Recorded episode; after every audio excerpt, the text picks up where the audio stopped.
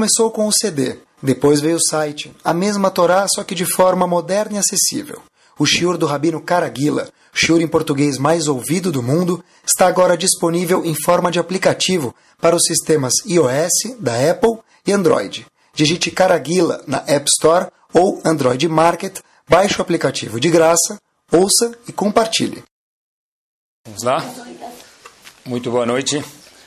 Fechar com chave não de ouro de diamante. Gente vai, Bezat Hashem, falar hoje sobre um tema que sempre foi atual, mas se sempre foi atual ainda não é suficiente para a gente, porque o que, que interessa para mim? Ele continua sendo atual, isso que interessa para a gente. Que foi atual, alguma época, Hazako Baruch para quem foi atual.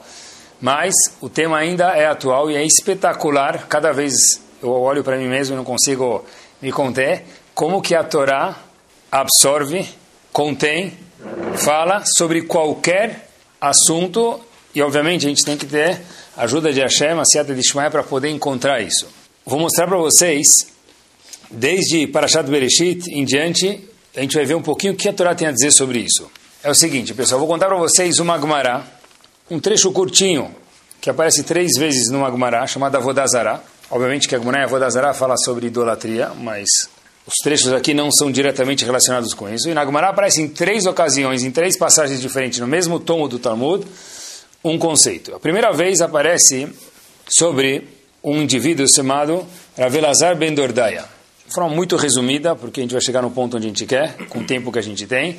Era um indivíduo que ele se comportava não mal, não aib, mas muito mal, a Gemara conta. A Gemara conta que ele fez, não é que ele acontecia uma verá na frente dele, ele se esforçava para poder ir atrás de averot, de atitudes não desejáveis nos olhos de Hashem. Era uma pessoa que não cheirava nada bem. Até que depois ele, a Gemara conta para gente que ele ficou um pouquinho abalado, e aí ele falou, uau, mas olha quanta coisa errada eu já fiz, e como é que eu conserto isso? Será que tem liquid paper, tem corretivo, dá para passar, dá para apagar isso, tem borracha? Tem canetas que a gente sabe que apagam, prova de antigamente, você pode fazer com uma caneta que apaga, né? Depois mudar a resposta para o professor. Mas tem caneta que apaga e caneta que não apaga. Tem atos que a caneta não apaga. Ele falou, fiz atos tão rudes que a caneta minha não vai apagar, são averot graves. Que borracha nenhuma apaga. E a Gemara conta que ele se esforçou, até que no momento termina a Gemara dizendo, Yatztabat Kol, ele fez chuvá, ele chorou, ficou muito arrependido, saiu uma Bat Kol, que é uma Bat Kol? Uma profecia, uma voz celestial, e disse o seguinte, que Elazar ben Dordaya, que era o nome dele, se transformou em Rav Elazar ben Dordaya Muzman Lechayol Lamabá. Ele está convidado, Tfadal, tapete vermelho, rouge, você está bem-vindo no Lamabá, no mundo vindouro. Uau, é bom ou é ruim isso? É bom? Feliz. Ele fez uma vida inteira de coisas erradas e de, pessoal, não é que eu esbarrei, não é que eu escorreguei, eu fui procurar coisas erradas, Rabi Lazar Ben Dordaya, e depois ele conseguiu consertar isso. Isso aparece na Gemara, é uma coisa boa. O segundo episódio que aparece na mesma Gemara em Avodazara, havia uma pessoa na página Yuda Mudbet, 10b, havia uma pessoa, Ketia Ben Shalom, Ketia Bar Shalom, também não se comportou bem, a Gemara conta lá o episódio, e aí teve um deslize, com o reinado, etc e tal, ele não se comportou muito bem, e aí de repente ele falou, puxa vida, eu fiz tão mal, eu fui tão chato com os Eudim, como é que eu posso consertar isso? Eu estou mal. Se arrependeu, ele se arrepende e a mesma história acontece. Sai uma voz celestial e fala, Habibi, Ketia Bar Shalom, Ma'asalam, Tfaddal. Bem-vindo, as portas do salão celestial estão abertas e você está convidado para sentar na mesa principal com as pessoas mais chiques e mais merecedoras do Olamabá do mundo vindouro. É bom ou é ruim? Bom. Bom. E a terceiro e último episódio que tem, Rav Hanina Ben Teradion, é o terceiro episódio que tem lá, similar, que Rav Ben Teradion, é um, óbvio que era um grande tzadik, ele foi um dos mártires que foi morto, al Kiddush Hashem. Como ele faleceu contra Agmará, de um jeito muito árduo, colocaram contra ele para fazer ele sofrer que estava fazendo o crime de ensinar a Torá em público. Então colocaram um Sefer Torah no colo dele e algodão com água para que e queimaram para que o fogo queimasse Sefer Torah e demorasse mais para queimar ele, ele sofresse mais. Então ele falou, falaram para ele, os, as pessoas perto dele falaram, Rav, falou, olha, eu estou triste, não comigo, óbvio que eu estou sofrendo, mas estou triste que o Sefer Torah está sendo queimado. Mas olha que tipo de pessoa que era Rav Interadion. Até que a pessoa que estava, Zé Manela, que estava queimando ele, que ele era obrigado pelo governo, não é ele que decidiu isso. Então, ele viu o Rabino sofrendo e viu como era uma pessoa nobre e falou, senhor Rabino, olha, eu tenho que fazer o que eu estou fazendo, eu não tenho muita solução, muita salvação, mas tive uma ideia. Se eu fazer o senhor sofrer menos, tirar o algodão com água do, do, do senhor, fazer o senhor falecer mais rápido, você me promete que eu vou ganhar o Lamabá? Quem era esse oficial? Era oficial, office boy lá, que foi mandado, o mensageiro, para cumprir a ordem do governo inimigo, para matar a Bechanem Ben Taradior, mas ele não queria fazer isso. Mas quem ligou o fogo? Ele próprio. Então, uma pessoa malvada. Ele podia ter fugido, sair correndo. Então, esse oficial, soldado raso, que queimou Rav Hanan Teradion, queimou ele. E Rav Hanan Teradion falou, tá bom, se você facilitar a minha morte, eu te prometo o Lamabá. Faleceram, então ele queimou e morreu. Esse oficial pulou no fogo junto e morreu junto. E saiu uma voz celestial, no caso agora os dois, ambos, Mezumanim Lechayol Lamabá, estão convidados para o mundo vindouro. É bom ou é ruim? Bom, o que a gente aprende daqui? Que dá para virar mesa no português, dá para rodar a história, mudar 130 graus o curso da história de uma pessoa. O que, que tem de comum nesses três personagens? Que no último segundo de vida, ou talvez na última hora ou duas horas, vamos chamar assim, último período, no dia de vida, eles mudaram, não a vida deles aqui, mudaram a eternidade falei devagar porque eu quero que fique impactado na gente isso, a vida deles. Agora, eles iam ser bandidos, vamos chamar assim, lá em cima e viraram pessoas nobres. Saiu uma Bat-Kol e disse, vocês vão ter Olamabá mundo vindouro. Pessoal, é ótimo isso. Só que a Gemara conta nas três ocasiões, quando Rebbe, Rebbe Uda Nassi, aquele compilou as Mishnayot, ele lia essas três ocasiões, ele não lia, ele vivia as três ocasiões aconteceu o seguinte, Bacharebi, em cada uma dessas Gmarot, que a pessoa se arrependeu e ganhou Lomabá, nos três episódios que contei para vocês, Rebbe chorava e falava, ai, ai, ai, ai, Habibi, o que é ai, ai, ai? Ele falava a seguinte frase. Tem gente que precisa de um momento, de uma hora, de um instante para ganhar o jackpot. E tem gente que está trabalhando lá no Bom Retiro, na 25 de março, importando, e tem, meu, joga na Mega Sena, ganha acumulada, vai para os Estados Unidos, está acumulada, ganha a Mega Sena acumulada lá e se resolve. Então o Rebbe chorava e falava, poxa vida, tem gente que trabalha um pouquinho e ganha a Mega Sena, e tem gente que estar o dia inteiro vendo se, se desembarcou no porto, se foi pagar a guia, quanto foi a taxa de importação, quanto está vendendo, e tem cheque sem fundo. Então o Rebbe chorava. A pergunta que muitos comentaristas fazem era, que vocês me falaram que isso era bom, então por que, que Rebbe chorou? Ele devia rir. Ele devia rir pelos outros, pelas pessoas que passaram por isso. Ele está chateado que ganharam Lamabá? Claro que não. Rav Pam, que foi Rosh Tivá, em Estados Unidos, ele fala para a gente uma coisa interessantíssima. Ele fala o seguinte: Rebbe viu naquele momento, olha que espetacular, que, que a pessoa consegue fazer em poucos instantes de vida. Fato é que essas três pessoas que eram malvadas, os três, mudaram o curso da eternidade deles, como a gente mencionou antes, em uma hora, em meia hora, em duas horas, mudaram tudo. Então o Rebbe chorava, porque olha quanto uma hora é capaz de fazer. Olha quanto, imagina só então, quanto um dia é capaz de fazer, quanto um mês é capaz de fazer e quanto um ano a pessoa é capaz de fazer, e quanto mais uma vida. Por isso que Rebbe chorou. Rebbe não chorou por eles, Rebbe chorou pelo impacto que a história teve nele próprio. Falou, uau, olha quanto dá para a gente conseguir adquirir, enriquecer, em que? Em uma hora, em um momento. O Maharsha, que é o comentarista que está atrás das Gumarot, ele fala umas palavras espetaculares. Olha o que ele fala, ele fala um pouquinho diferente, mas tem que conhecer isso. Bacharebi, por que, que Rebbe chorou? A gente falou uma resposta que Rebbe não chorou pelas pessoas, chorou pelo impacto que o episódio teve nele, quanto ele aprendeu disso. E pelos que não aprendem. Mas o Marachá fala diferente, Bacharebi. Por quê? Ele fala, olha, Audeloka na olamo, ragbeshachat. A gente viu três episódios de pessoas que ganharam o Olamabá em um momento. Então por que ele chorou? Shenerag.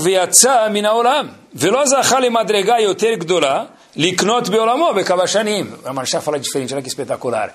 Se, a ideia é a mesma, mas ele fala diferente, se esses três que eram perversos conseguiram ganhar o Lamabá em um momento, imagina quanto eles ganhariam se tivessem desde o começo se comportado bem. Espetáculo. Mas o princípio do que Rav Pam falou, olha quanto a gente aprende do tempo.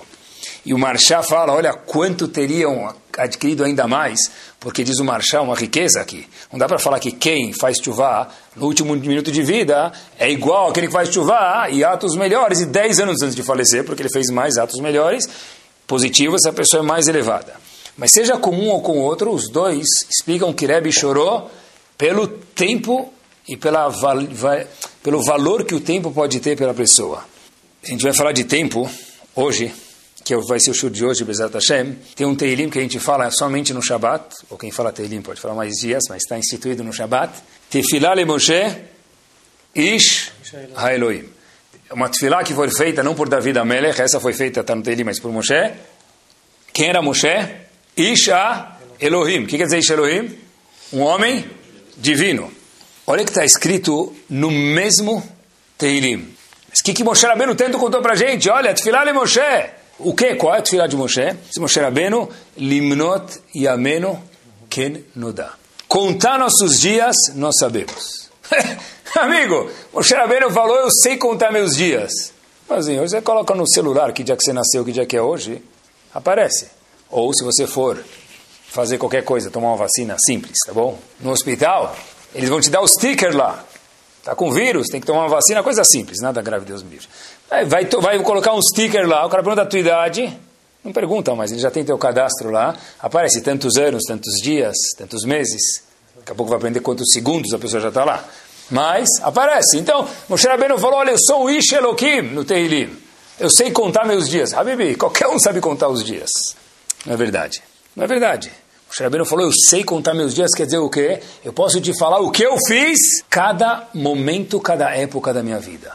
Não um computador fala você tem 12 anos, 3 meses e 22 dias. Isso sim, isso o aplicativo faz. Mas o que, que eu fiz cada momento e a, o valor do tempo, Moshe Rabbeinu precisava ser Isha Elohim, uma pessoa divina para contar isso para a gente. Fiquei pensando, no século 21, para mim mesmo, de verdade, olha quantas facilidades nós temos hoje em dia que há uma década atrás não tinha. Não 40 anos atrás, não 80 anos atrás. Há uma década atrás, olha quantas facilidades nós temos. Então, como é que se pagava uma conta antigamente? Venha o correio, se não atrasava, abria o envelope, ia no correio, ficava na fila para pagar uma conta. Depois de um tempo que inventaram um smartphone, beleza, mais fácil, você abre, digita os números e paga a conta pelo próprio celular. Mas gente já está antiquado, não precisa nem fazer isso. Você coloca o celular na frente do código de barra, não digita nada. Sozinho o celular já digita para você data de vencimento e tal. Você só tem que ter dinheiro na conta, obviamente, isso o celular ainda não faz. E aí o que, que você faz? Dá um ok, aperta lá Hazako Baruch, senha 18, 18, 55. Não era para contar para ninguém, né? Alguns são 55, 55, 18, 18, 18, 55, mas é mais ou menos assim. Aí a conta já está paga. E não precisa pagar no dia, não se preocupa, você agenda para a data do vencimento. E se você errar, o próprio celular já te avisa, opa, data errada, né? Ele coloca lá, e se for domingo, data postergada, vem tudo perfeito para gente. Eu quero saber quanto está o índice da Bolsa de Tóquio agora. Se você tenta, faz alguns anos atrás, para fazer, espera completar a ligação, até completar a ligação, você falar com o corretor lá, já mudou a Bolsa de novo. Hoje em dia você coloca no aplicativo, ele te manda todo dia o índice, todo dia não, me permitam, cada segundo. segundo o índice da bolsa ou da própria ação que te interessa. Vocês lembram como fazia passaporte antigamente? Eu lembro. Você dava uma. Tinha uma pessoa que ficava na fila, três da manhã, quatro da manhã. E aí você dava um bakshish para ele, um hazaku baruch para ele. Isso, despachante. E aí você entrava lá e trocava de lugar na fila com ele. Chegava às sete da manhã, você já lá, ele ficou desde as três da manhã fazendo Serihot. Você chegava às sete da manhã, e trocava de lugar com o nosso amigo e entrava lá e fazia o resto do trâmite. Hoje em dia, como você faz? Você entra no site, você tem que ter as informações, depois você tem já título de eleitor, bater, não sei o que lá, tudo certinho, você coloca, pagou a guia no, no próprio computador, não vai no banco, já está agendado o dia, a hora, tal, você vê que tem disponível e vai. Como se tirava uma foto antigamente. Os muito chiques tinham uma coisa chamada revelação em uma hora. O que quer dizer isso? Aquela máquina que nem todo mundo ganhava de bar só quando era muito próximo. Dava uma máquina chique, chamava Polaroid, tirava uma foto, saiu uma um negocinho assim, e depois de algum tempo, druf, parecia uma coisa mais ou menos colorida, mais ou menos preta e branca, que nunca ficava muito bom. Era a foto que ficou em uma hora. Né? Hoje em dia, você quer tirar foto, tinha 323 fotos, e você escolhe uma que ficou boa. Na verdade, você acaba não revelando nada, fica tudo no computador. Né? Mas tem a facilidade aqui no, de instantâneo. Ah, você dá para a dona da casa, ela faz um álbum para você. Boa, propaganda eleitoral. Então, na verdade, a gente tem aqui quantas facilidades, pessoal. É um monte. Economiza um monte de tempo. Quem fala que não é mentiroso. Como que você fazia? Você quer ligar para alguém? Estava lembrando outro dia comigo mesmo, estava preparando o senhor, nos últimos dias. Como você quer ligar para alguém? Toca, toca, a pessoa não está. O que você faz? Liga de novo. Depois de muito tempo inventaram uma coisa espetacular. Era uma secretária que você não precisa pagar para ela férias, décimo terceiro, nem um tributo. E ela trabalha 24 horas por dia, Shabbat, Yom Kippur, Natal, Ano Novo. Nunca reclama, nunca está doente. Secretária eletrônica. Quem tinha isso? Era um, era um, era um show chegar em casa de, de Miami, de Nova York, e colocar aquela fitinha de 30 segundos, grave sua saudação, você grava, apaga, muda a saudação. Depois alguns faziam piada, alô, pode falar. Começava a falar depois de 10 segundos que a pessoa está falando, favor deixar sua mensagem. Era sempre a mesma piada. Era muita facilidade. Hoje em dia como é que faz? Você liga, manda que liga, manda mensagem. No mesmo segundo, o cara já viu a mensagem, já ficou azulzinho o WhatsApp, ele já te respondeu com uma foto ainda, com uma gravação. Antigamente a gente lia o jornal de ontem. Hoje a gente lê quase que o jornal de amanhã. Se é que alguém assina jornal ainda. Tá? Em papel, não é? Quanto tempo a gente economiza por ano? Quantos minutos? Não sei. Horas, certeza. Algumas horas por ano em todos esses benefícios que a tecnologia proporciona para a gente, indiscutível. Perde o resto do tempo. Agora, pessoal, eu fiquei pensando comigo mesmo. Eu uso camisa social, então tenho muitos botões. Então, com meus botões, eu fiquei pensando. É o seguinte: quem era mais ocupado? Hoje. Hoje ou há 30 anos atrás? Hoje. Antigamente, seis da tarde, o cara estava de charrata andando na rua, dando a volta no quarteirão, com blizzard não é? Hoje em dia, seis da tarde, é como se fosse meio-dia antigamente. Quer dizer, nós temos muito mais benefícios que não se discute, mas por outro lado, eu não sei porquê, nós estamos mais ocupados, falando de tempo hoje à noite. Eu fiquei pensando comigo, tem algum problema em estar ocupado? Hum, sei lá, vamos ver. Vou contar para vocês uma história que, desde a primeira vez que eu li ela, me marcou. História verdadeira, eu procurei. A história se passa em Radin. Quando se passa em Radin, o que aconteceu em Radin? Havetzchai, né? Quem é o Rosh Shiva da Yeshiva de Iradin? Quem deve ser o Rosh Shiva de lá? Eu também diria Chavetz Chaim, mas Chavetz Chaim nunca foi Rosh Shiva. Obrigado. Rav Naftali Trop era o Rosh Shiva que o Chavetz Chaim escolheu para ser Rosh Shiva na Yeshiva dele. Quer dizer, tinha que ter muita moral. Não? Para ser escolhido pelo Rosh Shiva, ele é mais conhecido pelo o nome dele é Rav Naftali Trop, mas o livro dele é Gaon Rav Naftali Trop, Garnat. Tanto faz, mas é a mesma pessoa. Esse Rav Naftali Trop trabalhou mais de duas décadas e meias como uma pessoa que era Magid Hiroshiva. 25 anos. Depois de 25 anos ele ficou um pouquinho delicada a situação de saúde dele. Os alunos começaram a fazer Teilim, mas falaram isso para ele é muito pouco. A gente não vai fazer só Teilim. Se o Rav deu a vida para a gente, a gente quer literalmente dar vida para o Rav. Então fizeram um leilão e aprenderam de Adam Arishon. Adam Arishon ia viver quantos anos? Mil. Mil. Ele fez uma doação de 70 anos para David Amelech, que não devia viver nenhum segundo. David Amelech viveu 70 anos, e Adam Arishon viveu 930. Se Adam Arishon doou, a gente também pode doar. Então fizeram um leilão de quanto cada aluno ia dar da vida dele, falou para Hashem, para o nosso Yeshiva Rav Naftali Trop, Rosh Yeshiva do Havetz Chaim. Pensaram, falaram, olha, a gente, cada um fez aqui o pledge dele, a doação dele, mas esqueceu de perguntar para uma pessoa importante da cidade, o próprio Havetz Chaim. Bateram na office, na, no escritório do Havetz Chaim, Rav Israel Meira Cohen, Falaram, Rav, a gente queria uma doação do senhor para o Rav Naftali Top. Adesh, Meshiberach. Falou, um minuto. Fechou na porta. Rav, um minuto! Você, Havetz Haim, um minuto! Falou, sim. Sabe quanto vale um minuto da minha vida? Eu só dou um minuto da minha vida para alguém que eu estimo muito. Eu dou um minuto da minha vida para quem? Para Naftali Trop. Um minuto da minha vida. Uau! Pessoal, se a gente soubesse quanto vale um minuto da vida do Havetz Haim, talvez seria mais difícil do que a gente dar um ano da nossa vida. Então, os alunos falaram, por um lado, é um minuto, mas por outro lado, impactou quanto vale um minuto. Mas eu fiquei me questionando. Ainda assim, é um minuto. O Havetz Haim escreveu um livro chamado Ahavat Chesed. E no começo do livro, o Havetz Haim fala, eu não chamo esse livro de fazer Chesed, eu chamo ele de Ahavat Chesed. que é Ahavat Chesed? Chesed é bondade. que é Ahavat? Gostar de fazer bondade. Porque não adianta só fazer bondade, tem que gostar disso, diz o Havetz Haim no livro dele. Mas se você, Havetz Haim, escreveu que tem que gostar de fazer bondade, só pode doar um minuto? É isso que o grande Havetz Haim, que fala tanto sobre bondade, escreveu um livro sobre isso com Alahot, é um minuto?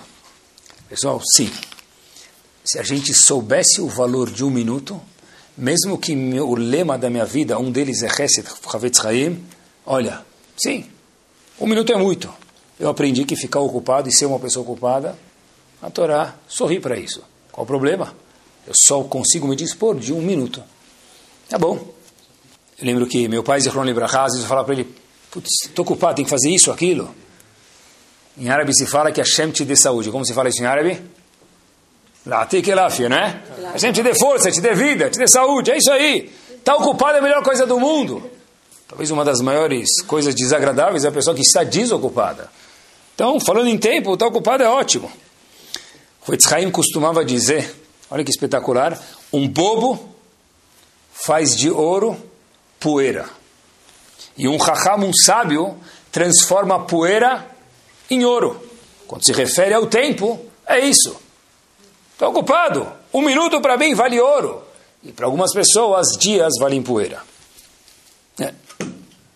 Pode. Alguém pegou, há pouco tempo atrás, pegou um rolamento, três rolamentos, ou um rolamento, com três rodinhas em volta, spinner. inventou uma coisa chamada spinner, e faturou, transformou poeira em ouro. O rolamento é feito para carro, para skate. Tomara que quem vem de skate vem faturasse o que aquele cara vem de spinner faturou. Agora não adianta mais, agora não vale mais nada. Mas transformou poeira em ouro. Então tem pessoas que transformam, tem que ter brachá de Hashem, poeira em ouro. Tem pessoas que fazem o contrário. Deus trouxe aqui com... Olha que interessante. Tem pessoas que pegam um terreno e fazem disso uma coisa produtiva. Fazer uma escola, uma instituição, alguma coisa. Tem pessoas que pegam isso, fazem coisas destrutivas. Quer dizer, a pessoa escolhe o que fazer com o que ele tem na mão. Ocupado é ótimo. A pergunta que tem que ser feita é com que nós estamos ocupados? Escutem só essa história. Procurei, mas saiu certo de Shema. Olha que espetacular. Noite de Yom Kippur. Terminou a reza. O pessoal ainda não estava com fome, mas a parte psicológica da pessoa já fala muito alto. Então, mesmo que você acabou de comer, mas sabe que tem mais ainda 20 horas, e já começa a dar sede, já imagina que amanhã também não vai conseguir, então a pessoa fica cansada. Talvez o dia anterior foi a véspera foi Yom Kippur, é difícil, está ocupada. Então, todo mundo sai da sinagoga, a última saída da sinagoga é uma pessoa importante, o próprio Hafetz Haim de novo. E uma das pessoas que frequentava o CRI estava sentada lá, todo mundo foi embora, o Hafetz Haim estava saindo, ele vê que tinha uma pessoa sentada lá ainda. Quem era? História verdadeira, eu conto o nome. Herschel Kamenetzer. Já faleceu. Sentado no banco da sinagoga, não estava estudando, não estava rezando, estava no português, claro, a ver nem navios. Está vendo nada. Então está brisando, boa. Tá bom, agora já sabem o que é brisando? Está brisando. Então o Havetz Haim chegou para ele e falou: Olha, puxa, eu sei que Herschel, uma pessoa da nossa comunidade já faz tempo, não tem família. Ele mora sozinho. Então, o que ele deve estar pensando? Eu não sei. Havetz Haim sentou do lado dele e escutou o que ele tinha a dizer. Olha, hoje foi, todo mundo comeu, eu comi sozinho, Motzei Yom Kippur eu vou comer sozinho, eu vivo minha vida sozinha. E o Rabetz Haim escutou, escutou, escutou, escutou. O Rabetz Haim fala para ele, depois que terminou de escutar, é importante repetir isso, depois que terminou de escutar, falou, olha, a gente não sabe os caminhos de Hashem. Vou te falar, é verdade, é difícil a sua situação. mas talvez um pouco que possa te confortar, eu vou te contar alguma coisa. Vale a pena a gente conhecer isso. O Havetz Haim contou, eu, Havetz Haim contando para ele, com 10 anos de idade perdi meu pai. Minha mãe casou de novo com uma pessoa, vamos chamar ele de meu padastro. Essa pessoa que casou com minha mãe tinha uma filha. E apresentaram ela para mim. Só que não era a pessoa que talvez imaginaria que ia casar com ela. Porque a pessoa que casou com minha mãe não tinha nenhum meio de se sustentar, era muito difícil a situação. E não era a mulher que me chamava também a atenção por alguns fatores. Mas eu sabia que o Shalom Bait da minha mãe, não é uma lahá isso, mas é um fato que aconteceu. O Shalom Bait da minha mãe ia ser afetado se não casasse com o filho do com a filha do padastro, que, quer dizer, com o marido novo dela. Sabia que não ia ficar confortável para minha mãe. Na verdade, não era a melhor pessoa que eu achava, mas eu falei, olha, pela minha mãe que se esforçou tanto por, pela minha pessoa, mesmo depois que meu pai faleceu, eu acho que já que essa mulher não é uma mulher que é contra o que eu quero, só não é exatamente o que eu estava esperando, eu aceitei o Shidur. Quando eu comecei a aceitar o Shidur, de novo, não é uma lahá, mas é um fato que aconteceu e eu quero que vocês escutem. Quando eu aceitei o Shidur, falei, tá bom, vou sair com essa pessoa, conhecer essa menina, me apareceu no mesmo momento que viram que eu estava apto a Shidurim, outras mulheres, sabiam que era uma pessoa importante. E as outras mulheres eram muito mais virtuosas e também podiam me sustentar e me garantir um futuro mais tranquilo. Puxa, aí minha, meu pêndulo balançou mais ainda a minha dúvida. Ravet saiu contando para Herschel na sinagoga na noite de Yom Kippur. Tá bom, mas acabou que eu achava que o certo era casar com aquela menina, ia ser Kibuda Vaem, Kibuda Em, na verdade. Eu acabei não casando com ela e um colega meu casou com aquela outra menina que me propuseram e eu acabei casando com a filha do meu padrasto. A história foi que o pai, aquele sogro, que eu acabei não escolhendo, perdeu as posses dele. Aquele meu amigo, infelizmente, não estou feliz por isso, estava tão envolvido na parte monetária, acabou perdendo o foco de quem ele era.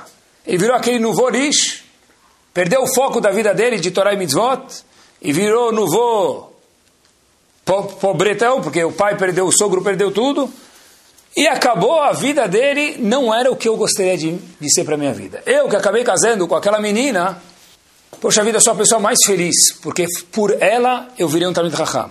Não só que ela me apoia, que não é pouco, que ela me ajuda e trabalha também comigo e ajuda a sustentar a nossa casa, do jeito que a gente consegue viver. Então contou Havetz Haim para Herschel, olha, é difícil a situação. Mas talvez se for te confortar, eu passei um pouco por isso, e nem sempre a gente entende os caminhos, os drachim, os caminhos de Akadosh Baruch. Tá Mas Herschel escutou isso e tinha mais alguns argumentos, e começou a contar, conversar com o Havetz Haim. De repente o Havetz Haim olha para a janela, pessoal, que dia a gente estava falando que era? Kippur. Yom Kippur. Ele olha e o sol estava pronto a raiar. Ia começar, hora do Netz, o sol ia raiar. E o Havetz Haim falou, puxa vida, agora é hora da gente voltar a fazer tefillah, Herschel. E o Cohen Gadol da época, que era o Havetzim, que era Cohen, apesar que não tinha Betamigdash, voltou para a avodá dele. Qual que é o serviço do Cohen Gadol de Yom Kippur? O serviço do Havetz Haim, fazer tefilá. Eu falei, uau, não pode ser. Quando eu li essa história, eu falei, não pode ser. Porque eu não entendi, não como ele ficou no dia inteiro acordada. Isso me surpreende, mas não tanto. O que mais me surpreende é quando o mesmo Havetz Haim teve a leilão de quanto ele podia doar para o Rosh Hashivá, que ele escolheu o Shivá dele, que ele falou, eu vou doar um minuto. E aqui para Herschel, ele doou o quê? 10 horas, 12 horas? De Yom Kippur. Eu não entendi. Sim.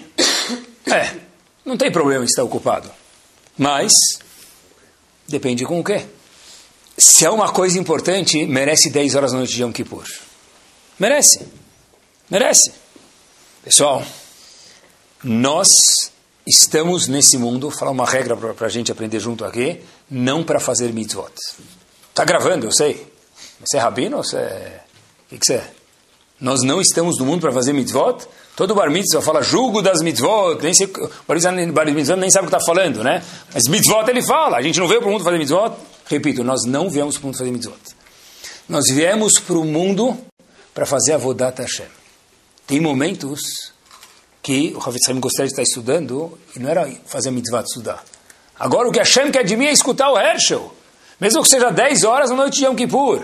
Quem sabe isso precisava do grande Haim para discernir situações. Mas a gente não veio para o mundo para fazer mitzvot. Muitas das vezes a mitzvah que tem na nossa frente é tefilin, é Shabbat, daí por diante. Mas às vezes, como a gente sabe, que são poucas as vezes, até o Shabbat, para de ser Shabbat, para a gente fazer a mitzvah mais importante, de ajudar alguém que Deus me livre, talvez tenha se machucado lo aleno no Shabbat. Então, mas no final tudo é mitzvah. Sim, mas não é a mitzvah que nós vemos, bot. No final tudo é mitzvah. Mas às vezes o planejado para mim era estudar a Torá. Hashem apareceu outra coisa na frente, Hashem fala, olha, quero que você, homem, você, mulher, fique ocupado com a minha vontade, não com a mitzvah que estava no nosso cronograma de ser feita. Precisa fazer capará na noite de Erev Yom Kippur. Sentar na sukkah. Mas tem leis, tem coisas que vêm antes disso, tem coisas que vêm depois disso. Precisa ir no mikve.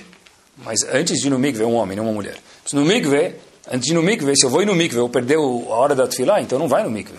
Tem ordens na vida. Então estar ocupado é espetacular, mas estar ocupado com o quê? Com o que Kadosh Baruch quer da gente. E fiquei pensando comigo mesmo, a gente está ocupado, Baruch Hashem, mesmo com todos os benefícios da tecnologia. Mas olha que espetacular. Tudo que a gente gosta, ou que a gente acha importante, a gente acha tempo. Querem ver? Tá. Outro dia, acontece muitas vezes. Poxa, estou muito ocupado, tal. Só me trabalho, estou ocupadíssimo, hoje estou ocupado. Mas todo mundo que está ocupado precisa fazer o quê?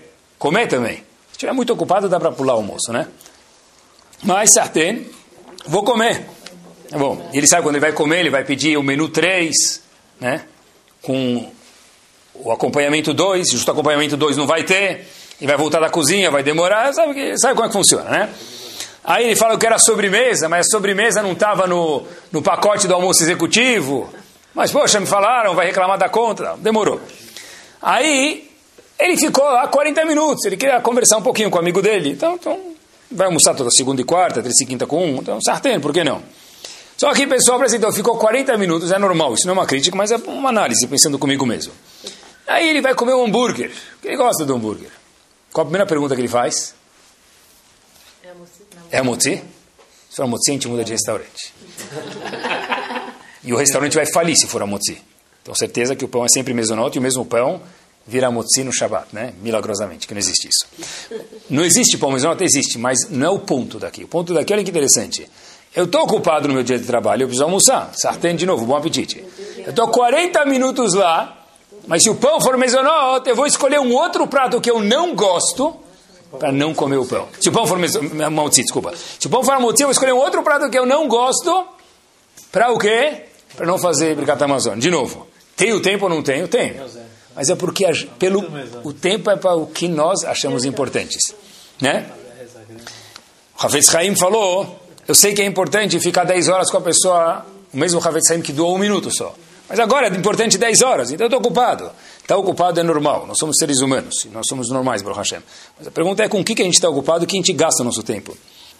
Eu vi uma frase espetacular, olha que legal. Quando nós temos muita coisa para fazer, para guardar, o dia tem 100 bolsos. Quando a pessoa tem muita coisa para guardar, o dia tem 100 bolsos, é verdade. Você quer fazer alguma coisa e precisa de ajuda de alguém, procura alguém que está ocupado. Alguém que está ocupado, sempre tem tempo. Tem tempo. que está batlando lá, que fica jogando shesh de manhã, tranca à tarde, louva à noite, já está ocupado, ele vai falar. Mas a pessoa que está ocupada de verdade, sabe o valor do tempo, ele sempre tem tempo para alguma coisa. Agora, olha que interessante, todo o benefício vem com alguns desafios. Se a gente consegue pagar a conta mais fácil, ligar mais rápido, ver o jornal não de hoje, de amanhã já quase, ver a Bolsa de Tóquio, ajuda isso na importação no trabalho, ótimo, é espetacular isso, é muito bom.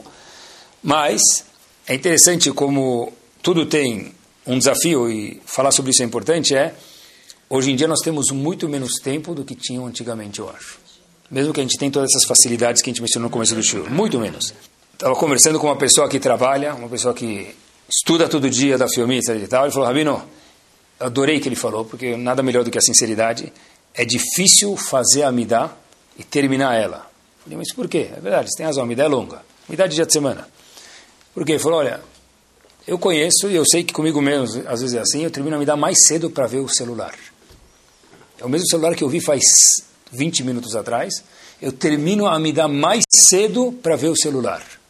Certeza que nós somos, estamos menos tempo do que duas décadas atrás, do que uma década atrás. Eles não tinham nenhum benefício que a gente mencionou. Esse rezar vai me dar. Não tinha nem como avisar alguém na sinagoga de qualquer coisa. Hoje em dia não precisa. Treme, treme, começa a tremer. Existe o síndrome, eu não sei como chama, esqueci isso na psicologia, eu procurei, mas esqueci o nome, me permitam. Me lembrei agora, o síndrome, vamos chamar assim, do treme-treme. O que quer dizer isso? É normal a pessoa ter o celular no bolso do coração, junto com o coração, tá? No bolso da calça, no bolso da saia, no bolso do, do, do, celu, do da bolsa, whatever you want, tá bom? Onde, onde for. E sentir que o celular tremeu. De repente ele abre o celular, mas fechei. Moshe Rabbeinu não ligou, Warren Buffett não ligou, Obama não ligou, Osama não ligou, ninguém ligou para ele. Ninguém ligou para ele. O que aconteceu? Ninguém. Por quê? É, mas será que eu estou maluco? Não. É normal a pessoa sentir que o celular tremeu, mesmo que não tremeu. Quer dizer, a gente está já prevendo a mensagem que está chegando. É nevoar já isso, é profecia já isso, né? É difícil, eu vi um artigo, olha que espetacular, é difícil a pessoa conseguir se concentrar em si hoje em dia. É só a pessoa. Nos outros, nos outros é impossível. Em si talvez, mas nos outros, falando com alguém. Como você fala com alguém? Fala com alguém usando o celular. Você fala com alguém, óbvio. No século XXI. Qual a solução disso? A solução é saber que o problema existe, saber que o desafio existe. Essa é a solução. É estar ciente que nós vivemos numa geração que Hashem deu um teste para a gente difícil demais, mas é falar sobre isso. E se a gente fala sobre isso, então Hashem certeza que para a geração que ele dá o teste, ele dá também a força para vencer ele. Antigamente, tinha tempo para ler um livro. Hoje em dia, se o livro for grosso, deve ser livro que é dão em barbitza, fica lá na poeira, assim, ou é livro, a capa deve ser bonita que ninguém abre, talvez é livro falso que tem lá dentro, não sei. É só para isso, né? Pessoal, qual é a primeira coisa que a pessoa faz? Motzei Shabbat. Às vezes antes da Avdalá. Antes da Avdalá, né? Alguns já deixam em modo avião para não precisar nem ligar, porque ligar demora uns 12 segundos, 20 segundos. Tem celular que demora 30 segundos. Deixa em modo avião, pup, opa, vamos ver as novidades, meu amigo. Novidades do quê? É uma neura isso. Faz Rabenotam. Espera um dia. É um dia. Imagina, um, pessoal, tenta imaginar a situação. Eu vou deixar meu celular uma hora que eu puder, domingo, muito, tá, tá trabalhando, obviamente tem muito. Mas eu estou no domingo, eu vou deixar offline três, três horas, até meio-dia. Domingo acabou. Acordo às oito, vou deixar offline. Minha esposa não vai me ligar. Sei que estão pensando nisso, não é isso que eu quis dizer, mas o que, que eu vou te falar? Para onde você viajou? É porque o celular ficar offline, deve ser que você estava no avião, não tem outra. O celular estava offline, deve ser que ele está na Europa hoje já, ou está voltando, né? Então você fica mais chique, né? Deixa offline, então vai pensar que a gente está viajando, Ragomel. Mas olha que interessante. Olhem que espetacular, pessoal.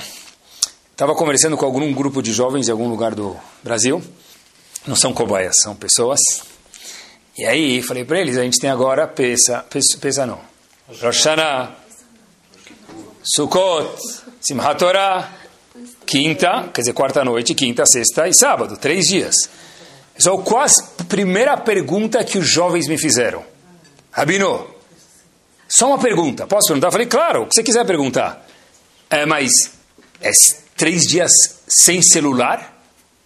Pessoal, essa é a maior prova do mundo que a Torá Mina Shamayim. As únicas pessoas no mundo que vocês vão ver, visto última vez no WhatsApp, há três dias atrás, são alguns alienígenas chamados Yehudim que cumprem Torah e Mitzvot. Não tem mais ninguém. Ninguém! Essa é a maior prova que a Torá Mina Shamayim. No século 21, desligar o celular por três dias. A pessoa não desliga por três minutos. Quando dorme, tem gente que dorme com o celular ligado. Tem uma revista chamada Crescer, uma revista brasileira. Olhem que interessante isso. E tem que conversar sobre isso. 34% dos pais, em casas saudáveis, não almoçam nem jantam com os filhos. Nem almoçar e nem jantar. Ah, eu não consigo almoçar e jantar. Não, os dois. Eu, é assim, 34% nem almoçam nem jantam. Tá bom? Fora a festa que tem de aniversário, o dia dos pais e das mães. Mas isso não é suficiente. Né? Sem contar, olha o que, que eles falam. Não tem a ver com o tempo, mas é parte da nossa geração. O que é chamado de família mosaico. Sabe o que é família mosaico? Vários pedaços? Tem vários pedaços. O que quer dizer? Tem dois pais, três mães, porque o pai já casou duas vezes. Não, não é o que vocês imaginaram, tá? Mas é que o pai é uma medicina, isso é uma realidade. Isso é uma realidade, tá bom? Em qualquer lugar, alguns mais, outros menos, é uma realidade que todo mundo é afetado por ela. Tem qual pai chama? O pai Biológico ou o pai que cuida? Qual mãe que chama? Bom, tem. Mas, fechamos parênteses, 34% dos pais não almoçam e não comem com os filhos. Nem jantam. Não vêem os filhos. E nós temos que ter filhos, né? Por que a gente tem filhos? Não porque é bonito, também. Mas está escrito na Torá uma mitzvah, pro urvu. O que quer dizer pro urvu? Pro é ter muitos filhos. O que é urvu? Multiplicar. Mas pro já é multiplicar, frutifica, já é multiplicar. Rav Hirsch e Radak, são dois comentaristas no Humash, falam que Pru é ter muitos filhos. Urvu é direcionar os filhos. Para cumprir a mitzvah de Pru Urvu, ter muitos filhos é Pru. A mitzvah não é Pru, é Pru Urvu. Tenham filhos, filhos quer dizer homens e mulheres, e Urvu é direcionar eles para o caminho certo. Se eu tenho filhos, eu não almoço, não janto, não vejo meus filhos, Pru eu fiz. Pru Urvu eu não fiz e a mitzvah é uma só. Então eu não fiz a mitzvah. Quer dizer, eu perdi o bônus da mitzvah de Prurvu. Olhem que espetacular. A gente fala no Shema Israel, esse não é o chat, não é a tradução, mas certeza que dá para ler assim. A gente fala no Kriyat Shema, tem uma parte do Kriyat Shema que todo mundo fala um pouquinho mais baixo. By the way, porque a gente fala mais baixo? Não é coisa boa. Não é coisa boa, então a gente tem que falar, mas fala mais baixo. Quando lê na Torá também lê um pouquinho mais baixo. Vavatem meherá, se a pessoa lá não se comportar bem, aí fala o passo que a gente lê mais baixo no, embaixo no Shema. Vavatem meherá me'ala aretzatová. A pessoa, Deus me livre, vai ser expulsa, abandonada, jogada fora da terra de Israel se a pessoa não cumprir as mitzvot. O Baal Shem Tov costumava a ler o passo da seguinte forma: Vavatem meherá. Vavatem pode se ler também destrua. Tira da sua vida o que? Meherá, pressa.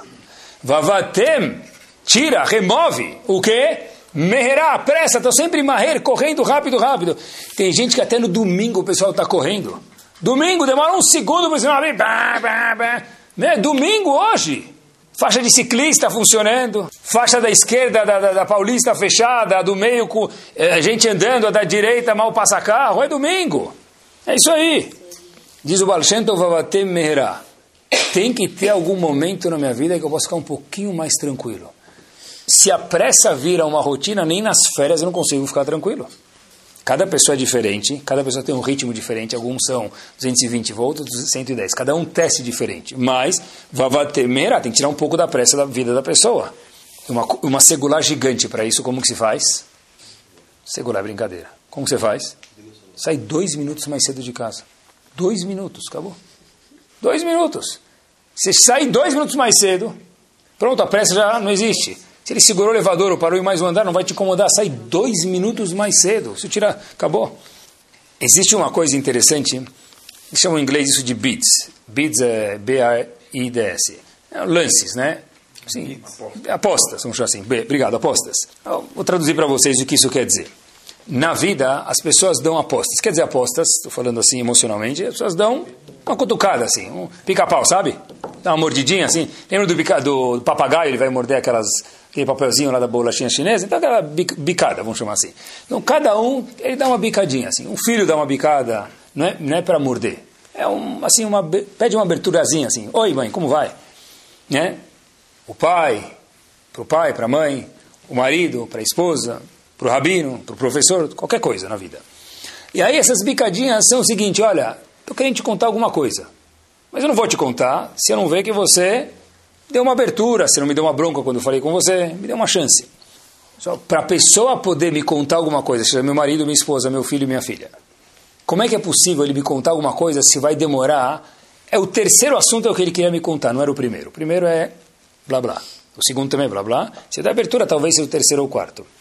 Como que ele vai me contar ou não me contar se eu não tenho tempo para escutar ele?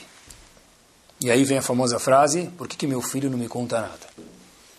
Outro dia eu estava cuidando de um menino e depois de conversar alguns dias e meses, muito tempo, o menino me falou uma coisa. Falou, olha, sabe por que eu não consigo ficar perto dos meus pais? Ele falou, não gosto da minha casa. Eu falei, uau, não gostar de casa é grave. Tem que adorar ir para casa. Tem que adorar quando toca o sinal do recreio e fala, yuhu, chega de escola.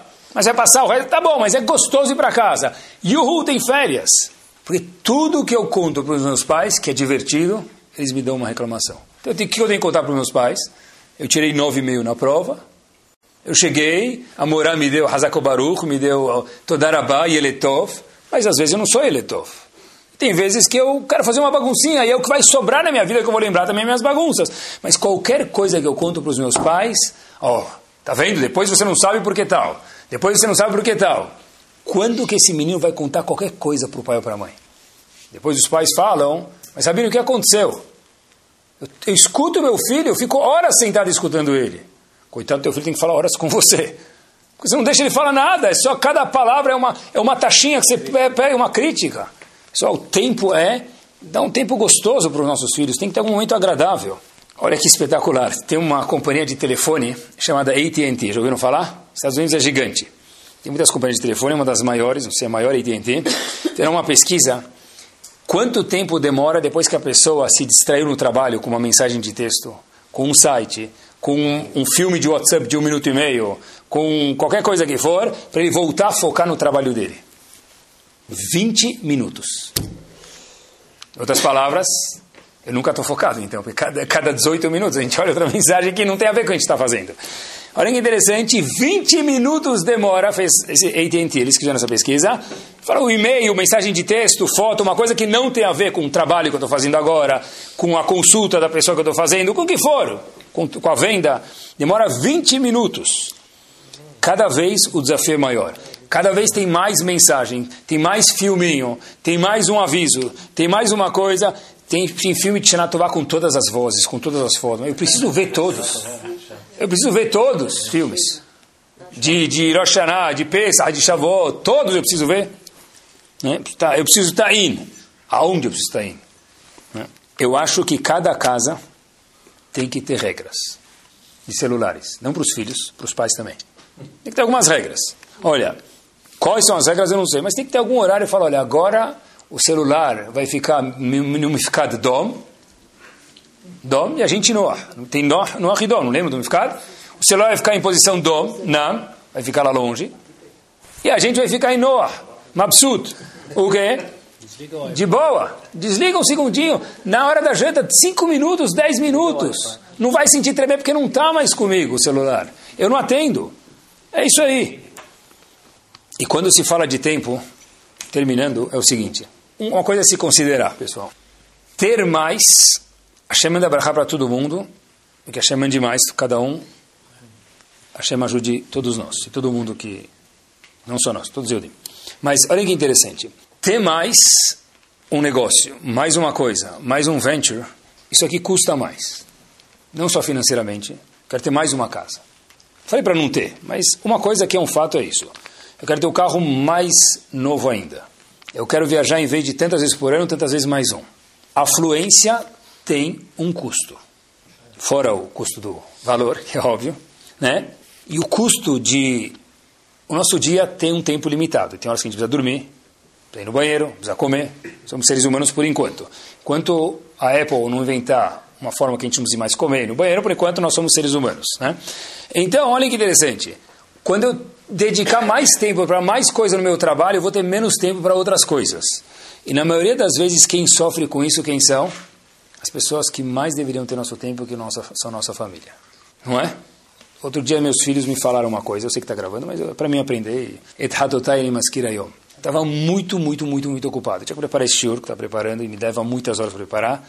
Eu tinha que dar shiur em algum lugar e tinha mais dois shiurim que eu tinha que dar à noite em um lugar. Estava ocupado. Aí eu falei para meus filhos, olha, eu peço, peço desculpa de vocês que hoje eu estou de verdade tarefado. E eles falaram, claro, Abba, tudo bom, de boa. De repente eles me veem em casa sentado com um menino que não é da Yeshiva. Ele veio, falou, Rabino precisa falar com você. Ele veio de São Paulo para conversar comigo. Sentou na Yeshiva, aí ficou comigo sentado na minha sala. E quando eu vi, tinha passado uma hora. Aí meus filhos falaram, Abba, às vezes eu queria ser o um menino de São Paulo que precisava falar com você. E eu percebi que eu errei. Eu errei. É verdade. Tá certo, eu preciso reavaliar minha conduta, tem razão. Estou ocupado ou não estou? Eu estava ocupado. Mas é o que eu falei para vocês no começo. A gente acha tempo, dorme menos, se vira. Pelo que nós achamos importante para ajudar alguém, seja qual for a causa. Era uma causa nobre, mas eu errei. Nós achamos tempo para o que nós queremos quando nós mesmo que nós estamos ocupados. Nossa família também tem que ser uma coisa importante. Tem coisas que não dá para resolver com um token, inserindo uma senha numérica de seis dígitos. Não dá. Tem coisas que dá, tem coisas que não dá. Eu vi um artigo que o título do artigo na revista era o seguinte: Será que nós viramos escravos da, escravos da nossa própria carreira? Pessoal, olha que pergunta bomba. Eu li o artigo, mas a pergunta era espetacular. Será que nós viramos escravos da nossa própria carreira? Eu me escravizei. Quando eu fiz mais e mais e mais obrigações para mim mesmo. Hoje, uma criança, eu fiquei pensando, eu, eu abusei no número, podia ter falado menos, mas para ninguém discordar de mim, ninguém ficar bravo comigo, essa horário da noite eu vou falar 15 anos de idade. Uma criança hoje, com 15 anos de idade, ele viajou muito mais do que nossos avós com 65 anos de idade. Certeza. É Antigamente, era mais, tudo bem, tá certo, né? Não é? Essas viagens custam. Alguém tem que pagar ela. Seja você, se alguém aqui ganhou no carnê do baú, lá no portão da felicidade, lá como chama, não sei se existe ainda, então me convida que eu vou junto. Mas se não for, nós estamos pagando. Tá? Para que eu faça aquela festa que vai sair no jornal, vão ficar falando dela por talvez dois dias, porque daqui dois dias alguém vai fazer uma mais famosa. Custa isso. E para custar mais, eu preciso trabalhar mais. E nem sempre eu vou conseguir, ah, eu tenho muitas reservas. Então, Baruch Hashem continue assim, melhore com as reservas. Mas, a maioria das pessoas, isso custa, e um dos custos é o tempo. A fluência tem um custo. Poxa vida, eu sou ocupado. É feio falar que eu estou fazendo algum hobby? Estou relaxando? Não é feio, estou ocupado. Tal. Tem que estar sempre ocupado. Se alguém te liga que você fala, está em reunião, peraí, deixa eu ver se ele posso passar a ligação. Ele, ele pode atender, pode atender, deve ser que o cara é miserável. Tem que estar sempre estar em reunião, deixa eu olhar minha agenda, né? Fica mais chique, né? Olha que interessante, pessoal. Qual foi a última? Eu outro dia estava passando no Paquimbo, acho que é quarta-feira, tem um dia, não sei. Do, do aula num, numa prédio lá em cima do Paquimbo. Estava ouvindo um barulho. Ah, falei, o que, que é isso? Falei, Rabino, como você não sabe? Toda segunda, quarta, não sei que dia que é, tem gente pilotando carrinho de gasolina no Paquimbu. As pessoas, as pessoas mais ricas do mundo. É verdade. Um dia eu fui para Atibaia, eu lembro até hoje. Eu não lembro por que, que eu fui, estava lá, eu fui, mas eu fui passear com meus filhos. Era um dia de semana. Quem é mais rico do que eu que estava lá? Tá todo mundo na Avenida Paulista. Oh, chegou o container, pagou. Quem é o mais rico? O mais rico é aquele cara que pode chegar um dia de semana, ele é patrão. Fala, meu amigo, eu vou sair desaparecer um dia off. Eu não vou para Miami duas semanas. Eu vou um dia para a praia com meus filhos. Eu vou um dia para a piscina. Vou na sede de Atibaia, não preciso nem na minha casa. Pessoal, você chega lá, é, quantos mil metros quadrados só para você? Isso é riqueza. É um dia eu falar, o tempo é meu, eu controlo o tempo. Eu sei o que fazer com ele. Eu vou usar e abusar. Vou chegar na sinagoga à noite, vermelhão. Aonde você foi? Estava relaxando com meu filho na piscina. Pô, meu, meu, esse é o bilionário. Não é o milionário. Quem vai no feriado quinta e volta domingo, não é nem quinta, né? Já tem que tem que ir sexta para não pegar trânsito, que demora três horas para voltar, e domingo volta, sábado à noite já volta, né? O, o Raham aqui vai e fica até segunda uma vez. Ele, ele é seu patrão uma vez, não sempre, sem razão. Né? É isso aí, pessoal. É isso aí. Quanto tempo demora um bar mitzvah? Alguns minutos, tem que aproveitar. Se a pessoa tem a brachá, faz. Mas olha que interessante. Falando em tempo, e com isso a gente termina, quem de nós vive o tempo que ele está? Hoje, muito difícil. Só está no bar mitzvah. Óbvio que ele não está pensando no bar mitzvah. Ele é convidado. Mas nem nos docinhos ele não está pensando. Se ele estiver comendo o docinho, ele está pensando que a esposa dele está olhando para ele que ele não pode comer. Ou o que, que ele pensa? Poxa vida, eu tenho que sair porque eu deixei o carro na zona azul, já expirou o horário, já tem um cliente chegando. A gente não consegue ver o momento. Pessoal, qual foi a última vez que eu fui no pula-pula com meu filho? No playground eu estava lá. Qual foi a última vez que eu fui na gangorra com meu filho e eu estava lá? Não fisicamente. Fisicamente ainda a gente tem que estar lá, né? Por alguma forma. Mas eu estou lá, estou aqui, eu fiquei 10 minutos, mas estava legal. Só tinha eu lá e ele. Eu e minha filha, eu e minha esposa, eu e meu marido, eu e meu neto, eu e meu bisneto, sei lá quem era. Já virei avô, cuidado. Essa era a grandeza, eu acho, quando Hashem falou para Avram Avinu, Avram, Avram, no último teste dele, que, Hashem, que Avram Avinu respondeu? Hineni. Eu estou aqui. Quer dizer, eu estou aqui. Óbvio, ele está aqui. Não, onde ele está? Hashem tem GPS. Óbvio, naquela época já tinha. O que quer dizer eu estou aqui? Talvez uma das respostas possíveis pode ser no show de hoje é, quer dizer, eu estou aqui, Hashem, eu estou aqui completamente focado, eu estou aqui vivendo agora, estou pronto para fazer o que você me pedir. Eu estou vivendo o momento. Cada um de nós tem um pedaço de Avram Avinu, pessoal. A gente consegue viver o momento. Todo mundo tem a força de Rebbe Akiva, não é? Porque nós somos descendentes de Rebbe Akiva. O que, que fez Rebbe Akiva virar Rebbe Akiva? O que, que fez Rebbe Akiva virar Rebbe Akiva? É?